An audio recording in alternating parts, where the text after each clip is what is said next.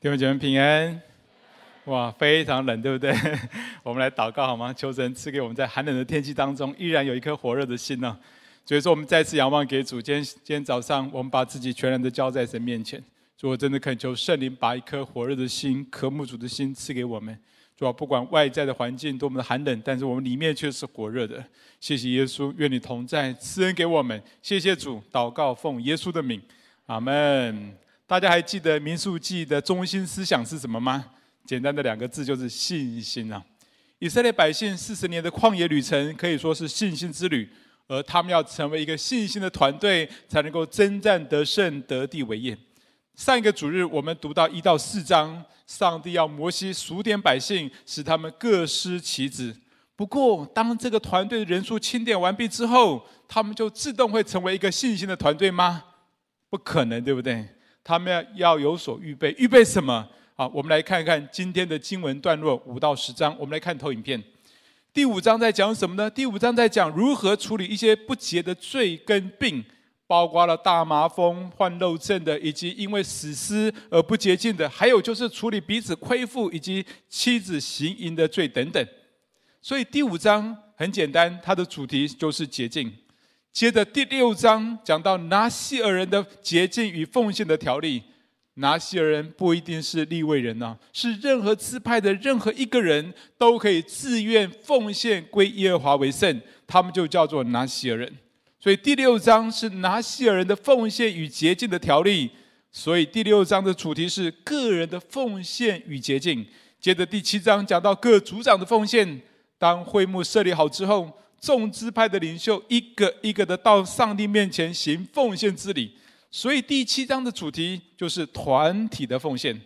接着第八章特别讲到利为人的行奉献洁净的条例，为的是让他们可以在会幕当中带领以色列百姓来敬拜神。所以这一章的主题可以说是侍奉主的人洁净与奉献。再来进到第七第九章，以色列百姓过逾越节。这是他们离开埃及之后第一次过逾越节，他们纪念、感谢上帝在他们当中的作为。然后过后呢，他们立会幕的时候，上帝就用云彩遮盖会幕，形状像火一样。而且啊，云彩几时升上去的时候，他们就几时起行；云彩在哪里停住，他们就在那里安营。上帝借此向他们显明神的同在。所以这一章的主题可以说是敬拜与上帝的同在。再来第十章，上帝要他们制两只银号，吹出银号来带领以色列百姓出发，并且预备征战。所以这一章的主题可以说是出发与征战。从这几章的主题顺序来看，他们首先是，我们来看下一张投影片，他们首先是洁净。接着是奉献，再来是敬拜，再来能够带下神的同在，最后才能够是拔营出发，预备征战。其实洁净跟奉献都是敬拜的一部分呢，都是让上帝做上帝，让把上帝当上帝。所以我们可以做一个结论：敬拜是信心团队最重要的预备，最重要的预备。敬拜是什么呢？敬拜就是。让上帝做上帝，把上帝看作上帝。大家注意看哦，民数记有两次的数点百姓，两次数点完毕之后，接下来都是敬拜。一到四章，摩西数点百姓，接着五到九章讲的就是敬拜。到了二十六、二十七章，第二次的数点百姓，二十八章讲的也是敬拜。所以这些百姓被数点之后，不会自动成为信心的团队，他们要敬拜上帝，包括了洁净与奉献，他们才能够成为一个信心的团队，才能够得地为业。不过，为什么一定要敬拜上帝呢？因为只有敬拜才能够带下神的同在，没有神的同在，他们不可能打胜仗。记不记得曾经有十个探子啊，他们误导了百姓，做了一些错误的决定，记得吗？那一次，他那一次，上帝说：“我不愿意跟他们同在。”可是他们还是硬着心上山去打仗，结果被打得落花流水。没有上帝的同在，只啊，没有上帝的同在，不可能得胜的。只有上帝的同在，我们才能够得胜，才能够得地为业。所以，信心的团队最重要预备就是敬拜，也包括了洁净与奉献，以至于能够带下神的同在而得胜。还有，我们从反面来看，那有什么是拦阻我们的信心，也拦阻上帝的同在呢？希伯来书第十一章提到很多信心的伟人，比如说亚伯拉、亚伯拉罕呐、摩西啦等等。接着十二章一到二节就做出了结论。我们来读其中的十二章第一节。好，我们一起来读好吗？预备来。我们既有这许多的见证人，如同云彩围绕着我们，就当放下各样的重担，脱去容易残累我们的罪，存心忍耐，奔那摆在我们前头的路程。这一段圣经讲到有两件事情会拦阻我们的信心，也拦阻上帝的同在，一个是重担，一个是罪，缠累我们的罪。哎，其实罪是绝对的自我为中心，而上帝就是爱，两者完全不相容。所以罪会让我们失去失去信心，罪会让我们失去神的同在。哎，这个我们很清楚。但是另外，重担也会使我们失去信心，失去神的同在哦。为什么？为什么？因为重担往往是因为己而造成的，己就是老我的意思啊。有很多不需要坚持的，我们却要坚持，却硬是要听我的，硬是要照我的所做的。有很多事情我们不依靠主，我们就是硬是要依靠自己。有很多事情我们因为贪心而做错误的投资，造成财务的重担等等。哎，其实这更深的问题是我们自己做上帝，不让上帝做上帝。其实比较麻烦的还是己，对不对？罪是外表的，从外面看你就知道。但是己是内在的，从外表你不一定看得出来。有些事情看起来表面看起来很好，但是里面却充满了己。比如说吃饭、工作、结婚、侍奉、传福音等等，哎，这些事情好不好？非常好，表面上看都很好。可是如果我们做这些事情是出于己的话，硬是要照我的方式，硬是要听我的，那么我们就会失去上帝的同在。团队不但不会成为信心的团队，也会造成自己跟别人的重担。比如说，我们做父母的，我们常常很担心孩子的出路不好，所以我们就要求他们一定要照我的想法去走，这反而增加自己的重担，每天要唠叨，每天要盯这个盯那个。孩子快不快乐？孩子也不快乐。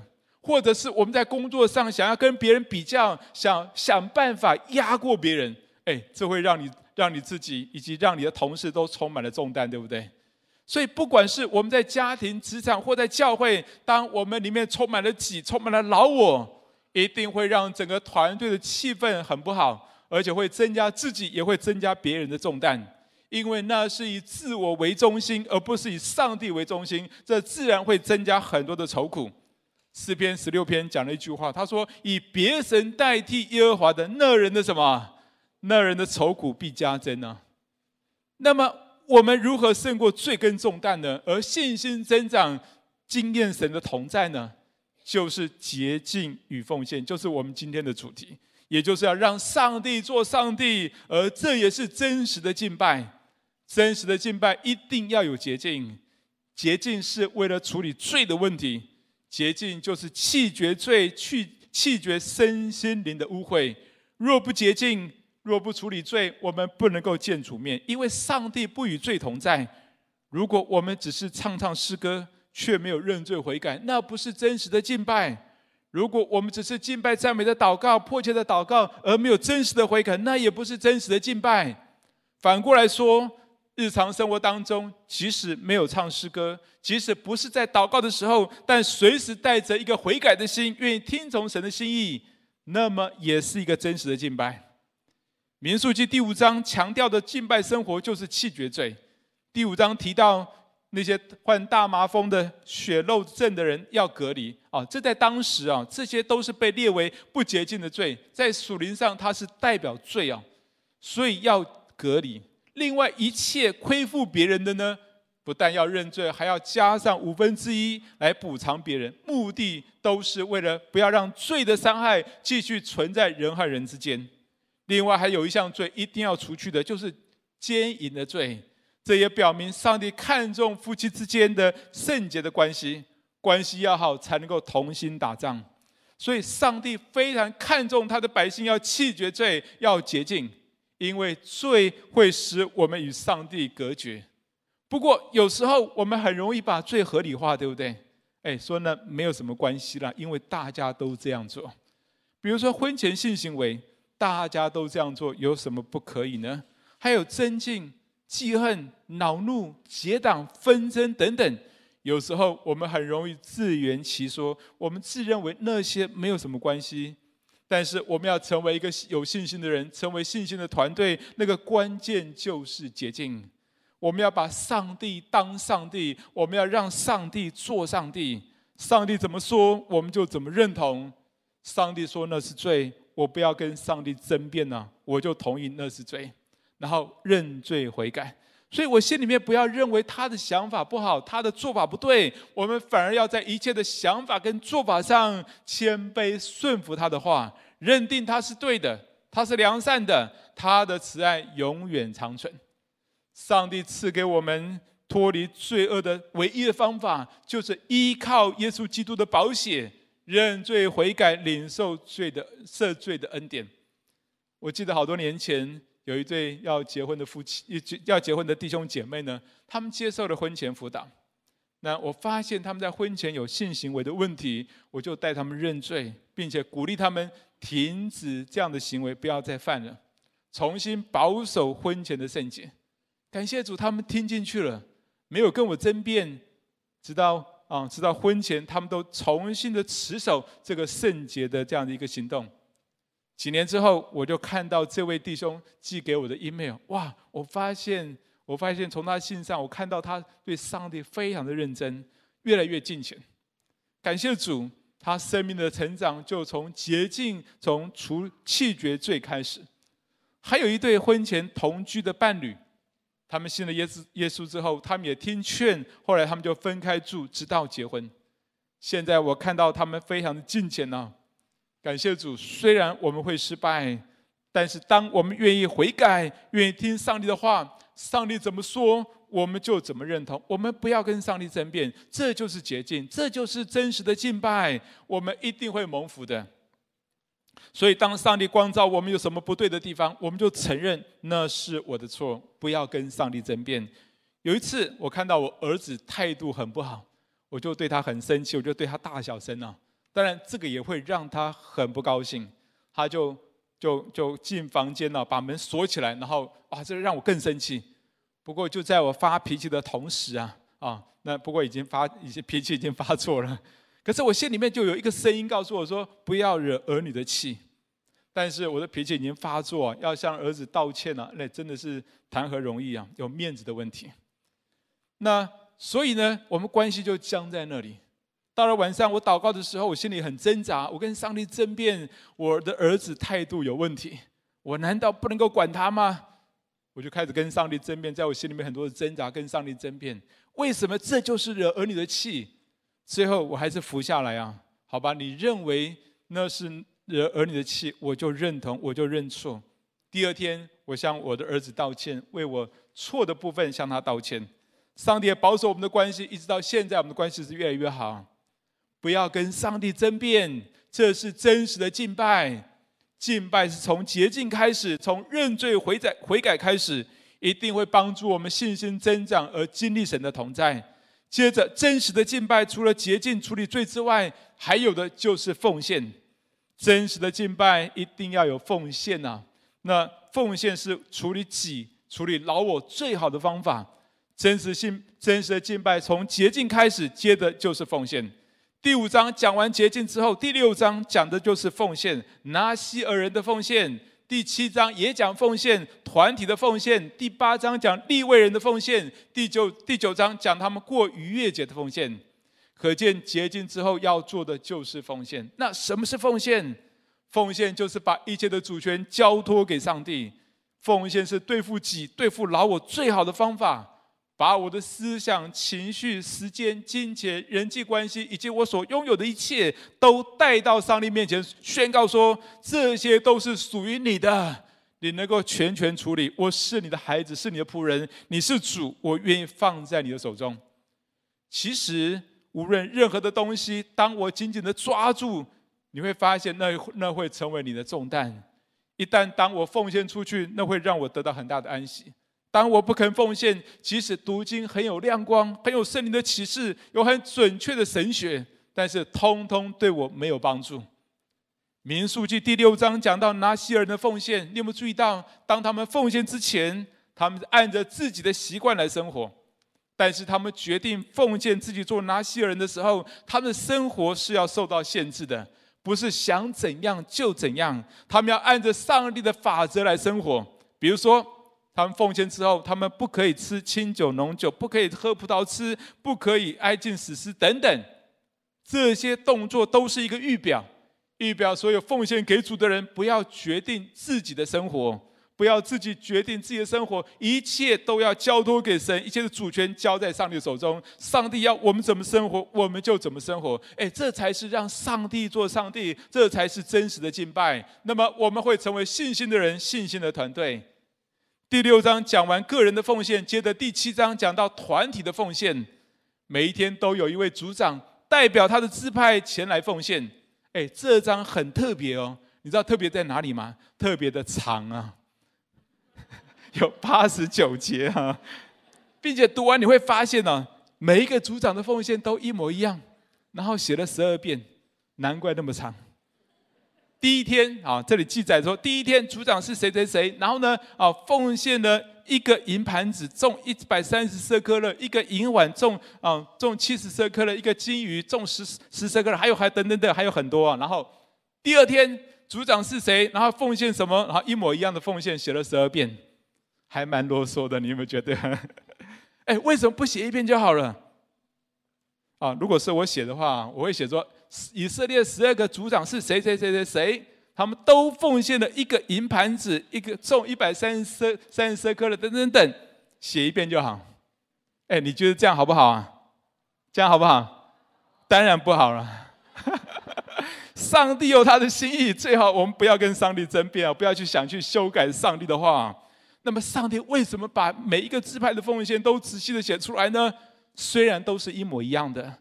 我想到一点很棒的一点是，哦，就是上帝看重每一个人，看重每一个团队的奉献，哪怕我的奉献不如人，哪怕我的奉献跟别人一模一样，但是在上帝眼中都非常非常的宝贝。阿门吗？上帝都一笔一笔、仔仔细细的记录下来了，在上帝眼中，我们每一个人、每一个团队的奉献呢，上帝都非常看重了。我最记得的一个奉献的例子。早年在韩国中央纯福音教会，他们正在建堂啊。中央啊，这个教会在韩国是最大的教会啊。当时他们在建堂的时候，面临面临啊当时的石油危机，整个国家的经济衰退，跌到谷底。当然，他们的奉献收入也跌到谷底。会堂盖了一半，没有钱再支付给厂商，所以工程停摆，一切看起来都非常的糟糕。甚至当时赵牧师压力太大，想要从楼上跳下来。还好他没有这样做。就在当时呢，有一批看起来不起眼的妇女，她们没有钱，也不能做什么，但是她们有很多的时间，她们把时间奉献出来。她们每一天啊，到了傍晚的时候，她们就去工地祷告。哦，那一直祷告到天亮为止才回家。呃，这个习惯后来形成了他们教会的晨祷跟通宵祷告会。还有一次有一个聚会，有一个妇人呢，就在就跑到台前。他说：“我也没有钱，我也没有办法再工作了。但是我仅有的一个碗、一双筷子都要奉献出来。”赵牧师说：“这是你吃饭的工具啊，我怎么能够收呢？”这位姐妹流泪的说：“没有关系，以后我可以用手拿着吃。我希望我能够参与在这一次的奉献里面，而这是我仅有的。”赵牧师也含着眼泪，就勉为其难的就收下来。结果当场有一个商人看见了，他就起来说：“我要买这副碗筷。”从那天开始，弟兄姐妹尽心竭力的奉献。后来整个会堂盖好了，教会建立起来了。但更重要的是，这个教会成为一个有信心的团队。他们带领了在韩国至少超过上百万的百姓来归向神。现在教会他们有八十五万人呢。感谢主，其实这个过程当中，每一个人的奉献，上帝都纪念。阿门嘛。不管是这群富人，这些这些看起来卑微的富人，他们奉献时间来祷告；这位贫穷的富人，他奉献他仅有的，以及这位商人奉献他的金钱，他们的奉献在上帝眼中都非常非常的宝贵。上帝非常清楚的一笔一笔都记录下来，上帝都纪念，上帝都看重，而他们就成为一个信心的团队，在韩国得到上百万的百姓。十几年前，真理堂预备盖这个会堂，那个时候我们大约有一千人啊。真理堂建堂的庄户，那时候我记得大概只有几百万，而我们的建堂预算呢，大概是五亿九千多万，将近六亿啊。以人的眼光来看，根本是不可能的。但是我们凭着信心，信靠上帝，弟兄姐妹也都很认真的奉献。那个时候，我们夫妻正需要为我们的家人付房屋的贷款，我们生活非常的吃紧，非常的吃紧。但是我们也做了一个祷告，不管再怎么紧，我们每年除了十一奉献之外，我们一定会有另外一笔金钱做金做扩建的奉献。后来我们经济稍微稍微松一点的时候，我们每个月就啊就另外一个十一做扩建奉献。慢慢的会堂盖好了，上帝让我们看到的神迹是，因着弟兄姐妹持续认真的奉献，不但是杨牧师没有从楼上跳下来啊，啊，我们总会的贷款很快就还清了。那结果呢？我跟我们的家人呢也没有任何的缺乏。后来我们也在英哥买了房子啊。上帝让我们非常的丰盛，但是更棒的是，我们整个团队的信心大大的提升，成为一个信心的团队。这十多年来。我们教会啊，哦，在这里已经有三倍多的成长，对不对？已经饱和了，而且我们在各地已经建立十几间教会，现在仍然持续快速的遍地植堂，得地为业。阿门吗？那去年这个时候，我们在桃园真理堂，我们也买下了我们现现在所在的那个那个房子，两百五十几平啊，花了五千多万，感谢总会补助了很多的钱啊，也感谢母堂贷款两千万给我们啊。但是过去这一年是疫情最严重的时候，照理说我们的奉献会降低啊。可是我看见弟兄姐妹认真的奉献，一直到现在，我们已经有实力可以还母堂一半的钱了。啊，那但是更棒的是，我看到弟兄姐妹，看到很多信心的团队就开始加入在我们当中。所以去年一整年呢，我们开始的时候，我们开始了板城真理堂、八德真理堂，我们现在已经开始中立中立的崇拜点，然后我们也也开始了啊英歌的崇拜点，还有二月份我们要开始三峡的崇拜点。那加加我们桃园地区加起来，我们有六个崇拜点了。哎，感谢主，当我们从洁净开始，接着是奉献，那我们的信心就开始提升，我们就开始在各地得地为业啊。感谢主，但是最重要的奉献其实是我们生命主权的奉献，金钱的奉献也表明我们生命主权的奉献。因为你的财宝在哪里，你的心就在哪里。还有第七章各组长的奉献也提醒我们，奉献不只是个人的行动，也是一个团体的行动。每一位组长他所代表的不是他个人，他代表他整个支派奉献给神。再来进入到第八章，讲到立位人的奉献，上帝要他们做一个先知性的行动。其实上帝是要所有的长子奉献给主，对不对？那要怎么奉献？就是用立位人来代替，所有的立位人代替所有头生的长子来奉献给主。其实所有同头生的长子奉献给主，代表什么意思呢？代表每一个家庭都要奉献给主。上帝不只是要我们一个人奉献，上帝要我们活在一个团队的，呃，活在一个奉献的团队里面，那是上帝的心意。上帝要我们成为一个信心的人，也要我们活在在活在一个奉献的团队里面。你阿门吗？这会带给我们极大的祝福。我们会彼此鼓励，一起走奉献的路。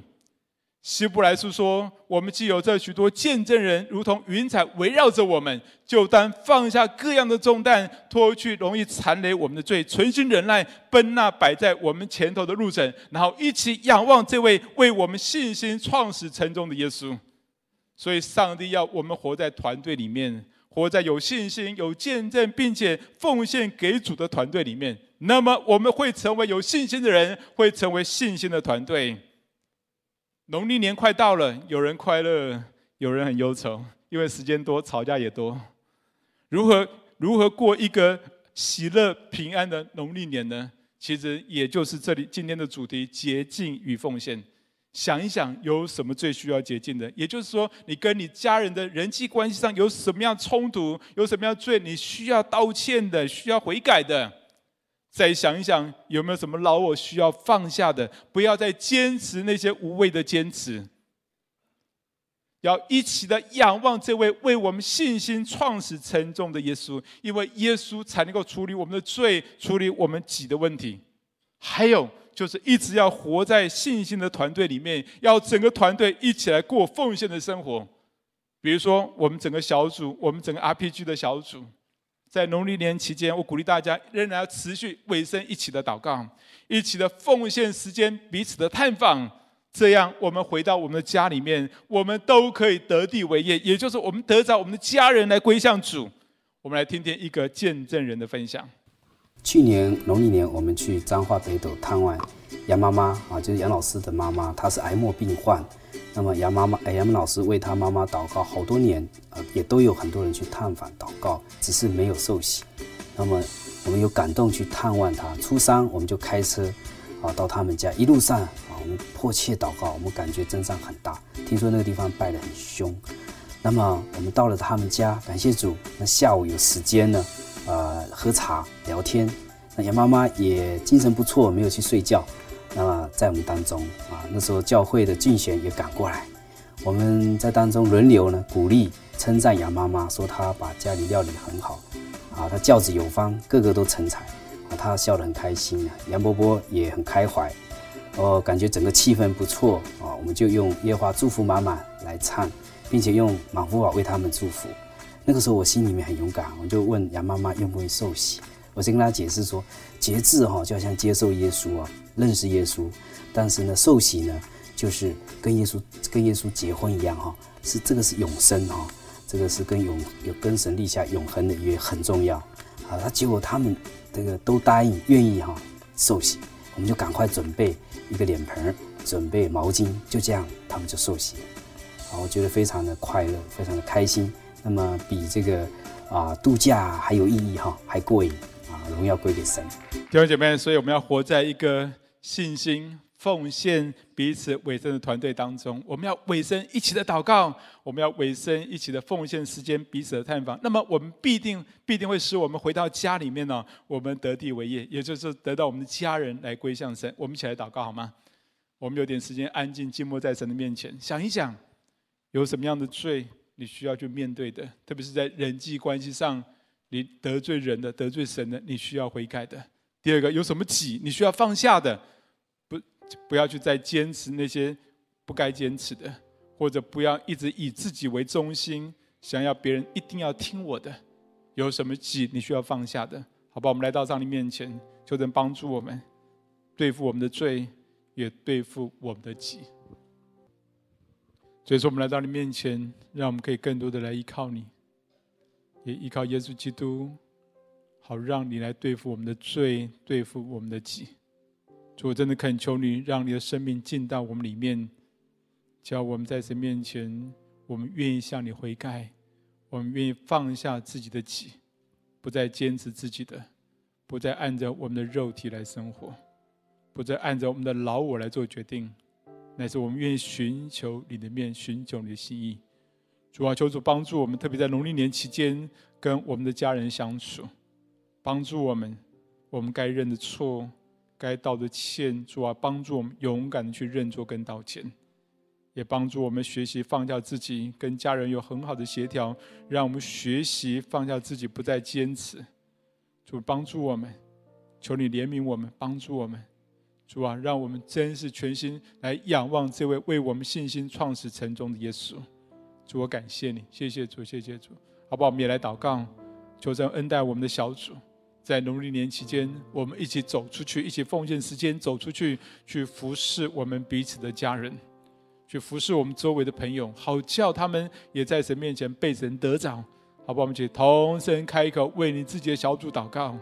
为你的同属灵的这个同伴，就是 RPG 来祷告，一起的为在农历年期间一起的尾声祷告，并且我们要去得着我们的家人，彼此的探访来得着我们的家人，我们一起同声开口来祷告。所以说，我们要再次仰望给主。我特别向你恳求，把一个恩典给我们，好让我们在这当中，我们寻求神那边寻求神的心意。所以说我求你把你的同在向我们显明，让我们在过程当中紧紧的依靠神。主，若不是出于你的恩典，我们什么都不能做。我求你帮助我们，在神面前，我们要起来服侍我们的家人，我们要彼此的探访，而且我们要委身在祷告里面。主，让我们透过祷告，把我们家人人带到上帝面前。我们透过祷告，我们要看到上帝在我们的家中做奇妙的工作。主，我向你感谢，我向你，我相信你在我们身上要做新事，做奇妙工作。我们仰望在神恩典当中，主啊，求你施恩怜悯，求你施恩怜悯，叫我们的家人，叫我们的主主那许多周围的百姓，主啊，都要归向到。主的名下，让我们得地为业，让我们要得着许多家人进到神的国里。谢谢荣耀的耶稣，赞美主，谢谢主，奉耶稣的名祷告，阿门。